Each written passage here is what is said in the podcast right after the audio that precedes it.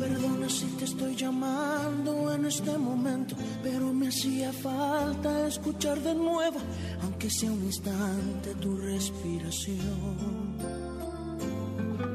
Disculpa, sé que estoy violando nuestro juramento. Sé que estás con alguien que no es el momento, pero hay algo urgente decirte hoy. Estoy muriendo,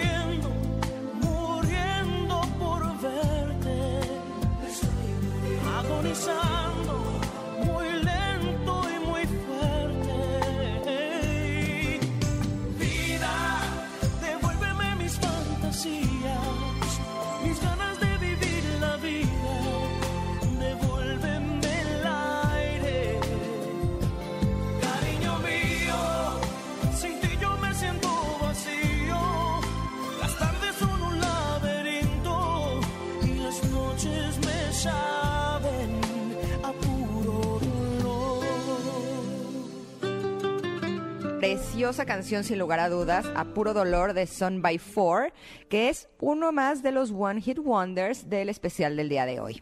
Y con esta canción de A puro dolor, ah, cómo duele el amor en algunas ocasiones. Y me parece muy interesante darnos cuenta que muchas veces es por toda esta malinterpretación que tenemos de los mensajes de amor de eh, la que es nuestra pareja. Eh, por eso se me hace bien importante que toquemos este tema y me encanta recibir con todo el gusto del mundo nuevamente a nuestra especialista Carla Lara, que nos va a hablar de las frases románticas que son mentira. Buenos días, Carla, ¿cómo estás? Hola, ¿cómo están? Buenos días. Que estamos felices de recibirte. Esa no es una frase mentira, esa es una frase verdadera porque siempre nos eh, instruyes y nos das como nuevas formas para podernos relacionar de mejor manera con las personas y eso nos gusta muchísimo. ¿Cómo está eso de que hay muchas frases románticas que son mentira y nosotros no las creemos? Pues sí, creo que hemos a veces romantizado demasiado todo este tema del amor. Y a ver, no hay que malentendernos. El amor tiene aspectos increíbles, como ya lo hemos hablado y como ustedes lo hablan muchísimo. Hay aspectos que son lindísimos, hermosos, bellísimos, fascinantes. Pero también creo que hay un punto en el que nos pasamos, en el que nos vamos a un lado, en el que llevamos todo este tema a un extremo que puede llevarnos, en lugar de experimentar algo que sea muy positivo para nuestras vidas, algo que se vuelve muy doloroso y tormentoso. Entonces, eh, una de estas primeras frases que hemos romantizado profundamente en poemas, canciones, versos y demás es sin ti me muero. Ah, estoy de acuerdo. Qué terrible. Sí, me muero. Es, es una frase que si la escuchamos de pronto en algún poema podemos decir, ay, qué romántico, ¿no? Pero si la desmenuzamos un poco, nos damos cuenta que es una idea terrorífica con respecto al amor, porque entonces significa que es a partir y a través del otro que vivimos, que somos, que estamos. Y entonces, pues, pues bueno, ahí la cosa ya se pone bastante complicada, porque además se vuelve una responsabilidad enorme para el otro que tú subsistas, ¿no? Entonces, sí, por hay- supuesto. hay una carga y hay cosas que realmente no tienen nada que ver con un amor saludable, con un amor maduro. Eso, más allá de ser amor, podemos empezar ya a ponerlo bajo la lupa y el filtro de una codependencia bastante tóxica. Exacto, justamente yo creo que viste en una palabra eh, clave que es la codependencia, este que por supuesto se habrá que dedicarle uno, dos, quince programas a eso porque eh, de repente es un tema, es todo un tema. Pero Hay a mí, ¿verdad? solo hable de eso, Sí, está ¿no? impresionante. Oye, pero dime una cosa, también tiene que ver creo yo, con eh, cómo nos hemos relacionado inclusive con las telenovelas, ¿no? Como que se vuelven parte de uno y agarramos hasta los mismos textos porque Rigoberto, nadie te va a amar como yo, ¿sabes? O sea, como que hasta adoptamos frases que dices, ¿eso qué? A ver, cuéntame, cuéntame, Carla. No, exactamente. O sea, si las bases de tu inteligencia emocional te las dieron las telenovelas Imagínate. y, y las canciones, pero de, de quien me digas. Mm, pero pues la que acabamos de José escuchar José, ahora mismo. No, sí, o sea, si de ahí es de donde tú obtienes tus recursos de inteligencia emocional, pues la verdad es que no te garantizo que la vida te vaya muy fácil. ¿No? Va a haber mucho drama, va a haber mucho sufrimiento, porque eso es lo que de una manera encontramos que vende, tanto en la televisión como en la música. El drama, el sufrimiento, el dolor. Y entonces es justamente toda esta creencia y todo este concepto de el amor duele, el amor tiene que doler y lo aprendemos y nos lo sabemos de memoria. No estoy diciendo que el ejercicio, el trabajo, el tiempo con una persona no vayan a existir momentos dolorosos, pero son momentos dolorosos. El amor por definición no duele. Si duele no es amor. Totalmente de acuerdo contigo. De hecho, estaba leyendo el otro día aprendizajes. en un libro que si nos relacionamos con otra persona y nosotros no estamos bien, eh, lo único que estamos haciendo es causar un problema. Y ahora el problema no es de uno, sino que es un problema de dos, porque justo lo que te hizo relacionarte con esa persona es el problema que tú tienes, que es, por ejemplo, que no puedes estar solo, o que quieres que llene tus necesidades, o que quieres que te rescate, ¿no? Y justo eh, esa eh, relación está destinada a fracasar porque justo fue un problema lo que te llevó a tener esa relación, ¿no? es como, sí, de acuerdo. Y es, y es pensar que es con una pareja que tu vida va a tener significado. Una persona no puede traerle significado a una vida que está vacía, sea quien sea. Entonces, sí son cosas que creo que necesitamos poner en una lupa y empezar a considerar. Hay otra frase, por ejemplo, que es, el amor lo puede todo. después de 10 años trabajando en terapia, créeme he conocido a muchísimas parejas que se aman, pero ya no, ya no deben estar juntos.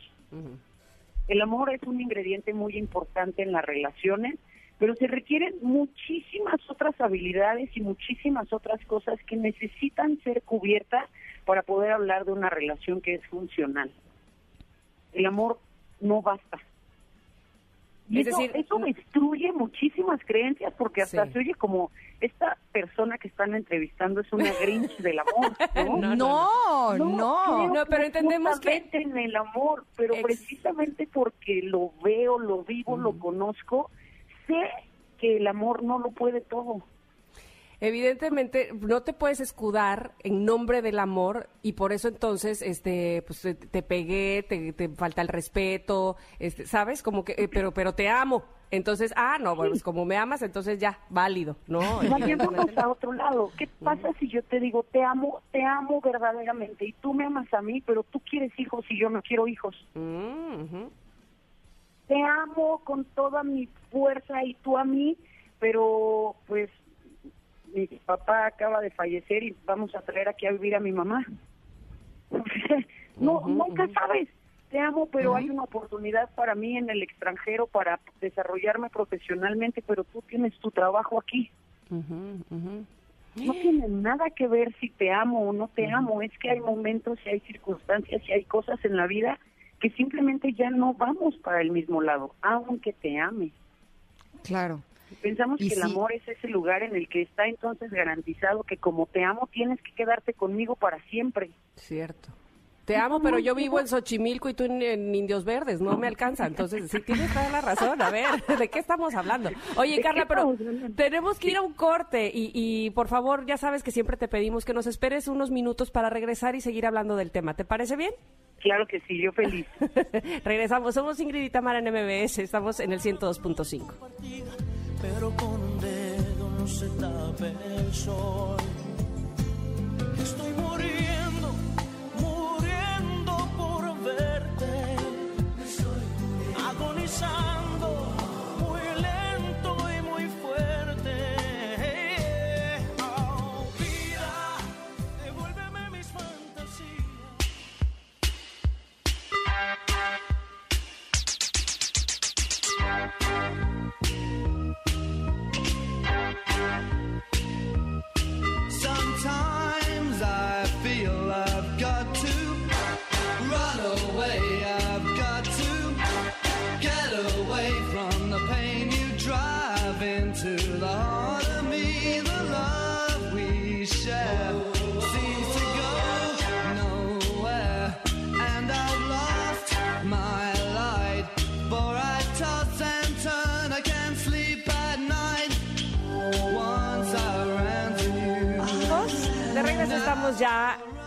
Aquí en Ingrid y Tamara en MBS, estamos con ustedes y hoy estamos con nuestra especialista Carla Lara platicando de algo muy interesante, frases románticas que son mentira. Esas que nos creemos, Carla, esas que nos decimos muchas veces porque pues se la oímos a mi mamá, a mi papá o porque muchas veces tenemos modelos o prototipos de parejas, ¿no? Totalmente. Sí, vamos aprendiéndolas a lo largo de la vida y además son como esos lugares comunes que platicas por todos lados, como lo decías, desde las telenovelas, las canciones, pero con tus amigos, con tus tías, con todos lados están estas frases siempre metidas. Pues vale la pena empezar a cuestionarlas. De Por acuerdo, ya nos supuesto, decías y- algunas. Entonces, te tengo otra. ¿Qué tal esta de A ver. me cela porque me ama?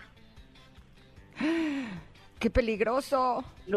O al revés, ¿no? Es que como no me cela, no me ama. de que seguro me ama. Y no. Pues claro que no, es una locura. ¿Cómo podemos pensar que eso es amor? Tenemos un concepto muy equivocado entonces de qué se trata, ¿no?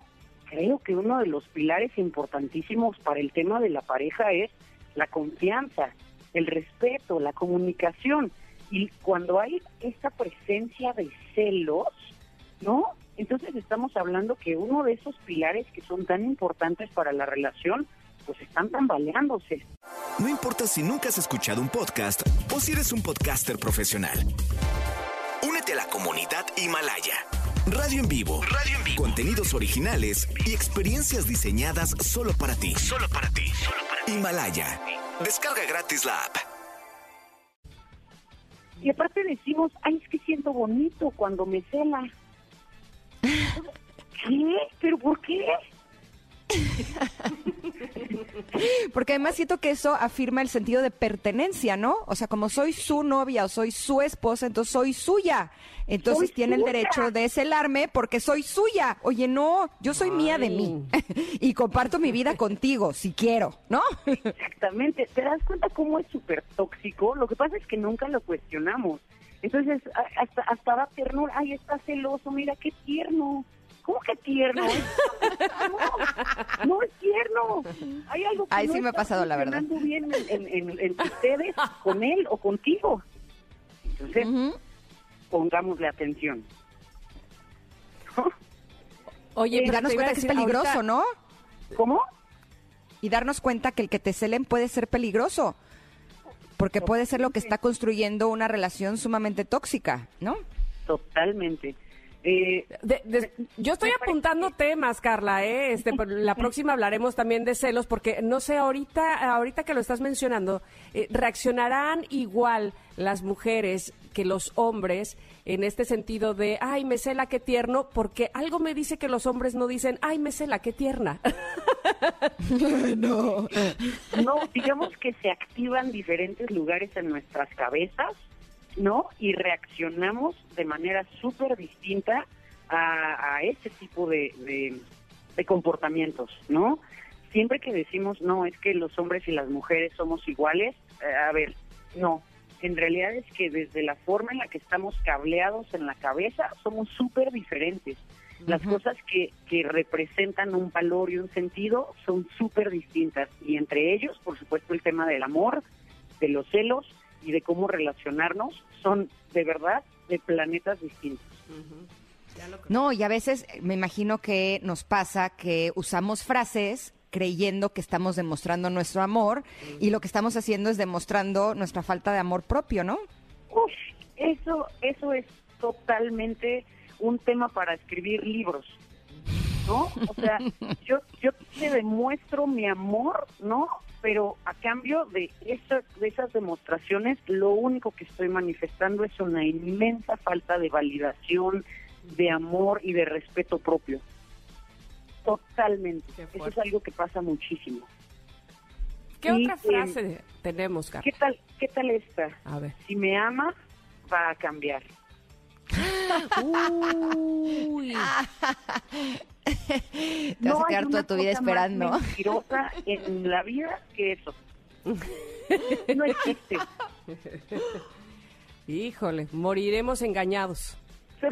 Si me ama va a cambiar, va a dejar de hacer esto o aquello o va a cambiar ese comportamiento. No, la verdad es que yo parto del principio que las personas sí cambian, pero cambian cuando sanan y entonces sanan cuando quieren.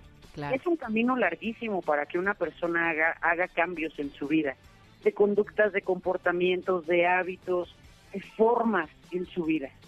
Y no lo va a hacer porque te ama, lo va a hacer porque representa algo, un valor, una ganancia para esa persona, independientemente de ti, aunque eso nos parezca muy doloroso y muy poco romántico, eso es así.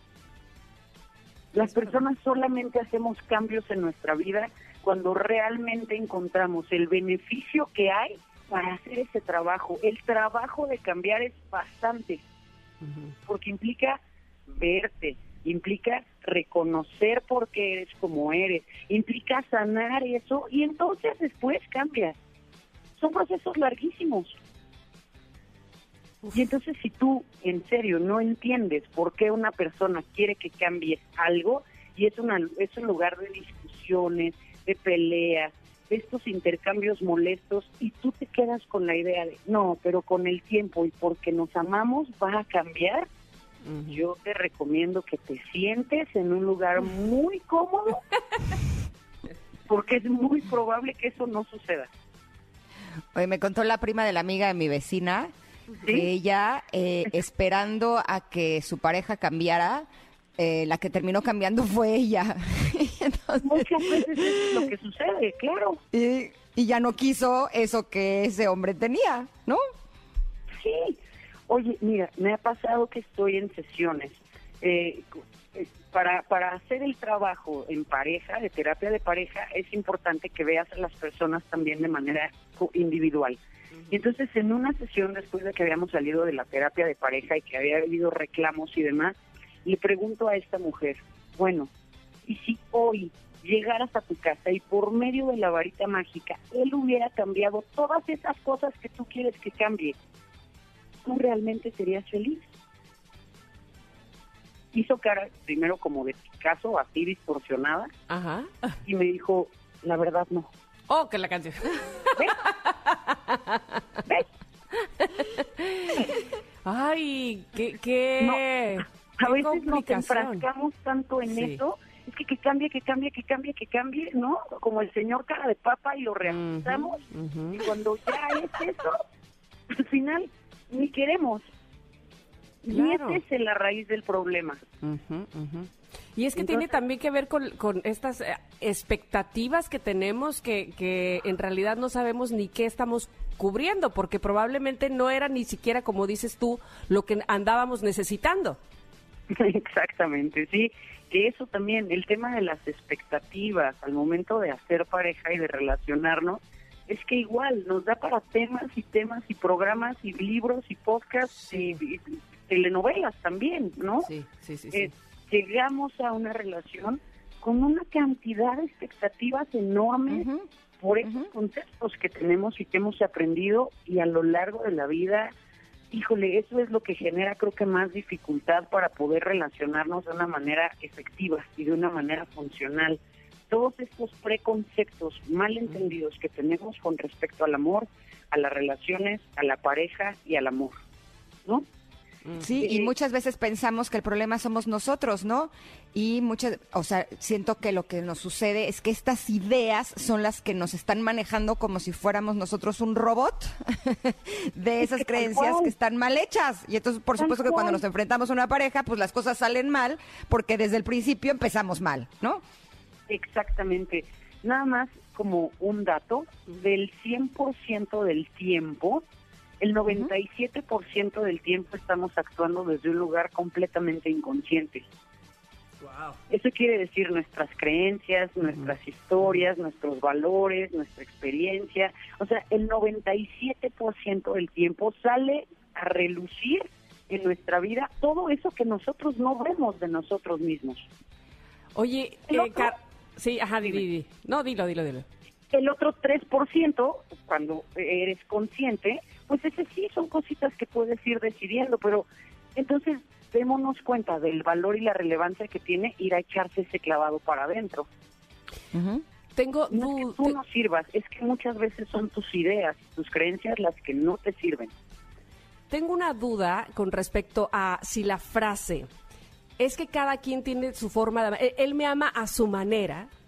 También corresponde a este tipo de frases románticas que son mentira. Eh, no. Es que sí hay, que cada quien ama, ama a su manera, ¿verdad? a su manera. Hay modelos de amor, hay lenguajes de amor, hay formas en las que nosotros nos sentimos amados y no necesariamente es la forma en la que nosotros expresamos el amor. Muy bien.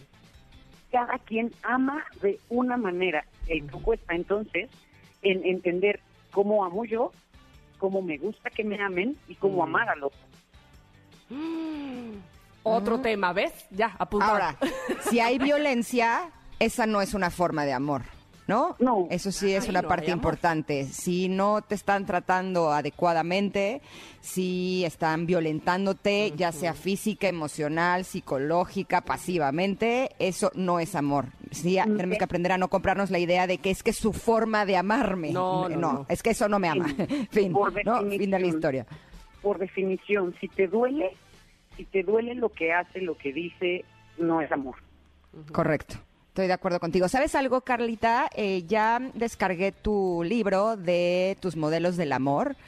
Me encanta eh, cómo empieza, eh, que dice que si has pensado que el amor no es para ti. Me acordé de Juan Gabriel de Yo no nací para amar. Dice, este libro es para ti. Está bien padre. Tiene tests, tiene historias, tiene eh, mucho contenido que vale mucho la pena. Así es que si tú te estás sintiendo así, pues vale la pena que lo descargues o que lo compres porque está bien, bien padre. Y por supuesto que, Carla, quisiéramos tenerte otro día porque esto nos ayuda muchísimo a tener mejores relaciones. Y ¿Regresas mira, con nosotros? mira qué temas hay, pero para aventar para arriba, ¿eh? Exacto. Sí, la verdad es que el tema de- del amor y las parejas es muy taquillero y definitivamente es uno de los pilares más importantes en nuestra vida. Entonces, pues hay que entrarle. Muchísimas gracias por comprar el libro y descargarlo. Ahí está disponible y espero que lo disfrutes muchísimo. Sí, lo estoy disfrutando mucho. Me encanta una parte que dice que el amor propio no es algo que se entiende, es algo que se siente. Y estoy totalmente de acuerdo contigo. Así es que gracias, Carlita. Te mandamos un abrazo enorme y te esperamos otro día con los brazos abiertos. Muchísimas gracias. Nos vemos muy pronto. Gracias, Gracias, Carla, Carla bye. Lara. Uy, no, bueno, pues este, esto dio, pero para 124 temas, así es que por favor, este, ténganos paciencia que los tomaremos todos, por supuesto. Mientras vamos a ir un corte, regresamos bien rápido. Ya saben, aquí estamos en el 102.5, Ingrid y Tamara. Times I feel I've got to run away. I've got to get away from the pain you drive into the heart.